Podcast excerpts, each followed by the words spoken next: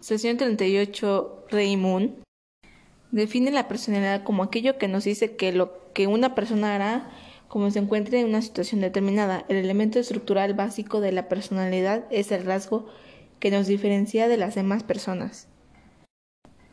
De acuerdo con su origen, los rasgos pueden ser constitucionales o ambientales. Uno de ellos son los rasgos de capacidad, que son los de recursos para solucionar problemas. El otro son el rasgo de personalidad o temperamental, que por su forma peculiar son las tendencias de una estadística. Los rasgos dinámicos son relacionados con la motivación o causa del comportamiento. Uno de los tipos de rasgos es los rasgos superficiales, los rasgos fuente o profundos. Asimismo, la estructura de la personalidad son 16 factores de la personalidad según Gattel. Los términos del lenguaje se pueden clasificar en cuatro categorías. Los rasgos o términos que expresan una tendencia consciente y establecen un comportamiento.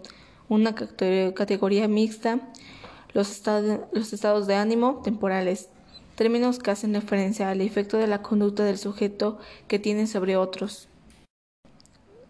Uno de los rasgos de fuente de Cattell son 16, por ejemplo, el sociable, el más inteligente, emocionalmente estable, despreocupado, idealista, imaginativo, aprensivo, práctico, confiado, realista, tímido, sensato, humilde, reservado, manos inteligente, emocionalmente inestable, etc.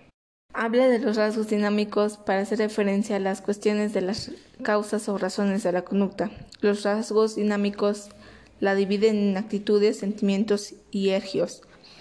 La unidad básica es la actitud, que expresa la fuerza o interés por seguir un curso de acción en particular. Los cinco factores son el factor alfa o ello consciente, el factor beta o expresión, factor gamma o superyo, factor delta o ello inconsciente, el factor expresión o conflictivo inconsciente. Por último, lo anterior puede cambiarse como resultado de estados de ánimos emocional como fatiga, culpa, ansiedad o depresión o por cambios en el ambiente.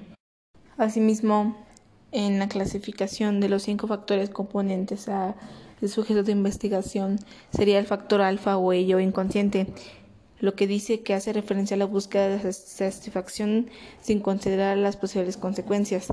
Aunque ella realizaba tal acto delictivo por tener una cuestión de un placer a lo que hacía, no pensaba en lo que ella podía enfrentar en un futuro asimismo en cómo mataron a su hijo y en cómo se expresaba en la cárcel, en las entrevistas y en su juzgado. Y por último, el factor conflicto inconsciente que se hace a lo reprimido y hecho inconsciente que debería ser al conflicto, a lo cual ella estaba en un conflicto con ella misma por no haber superado lo que había pasado cuando era una niña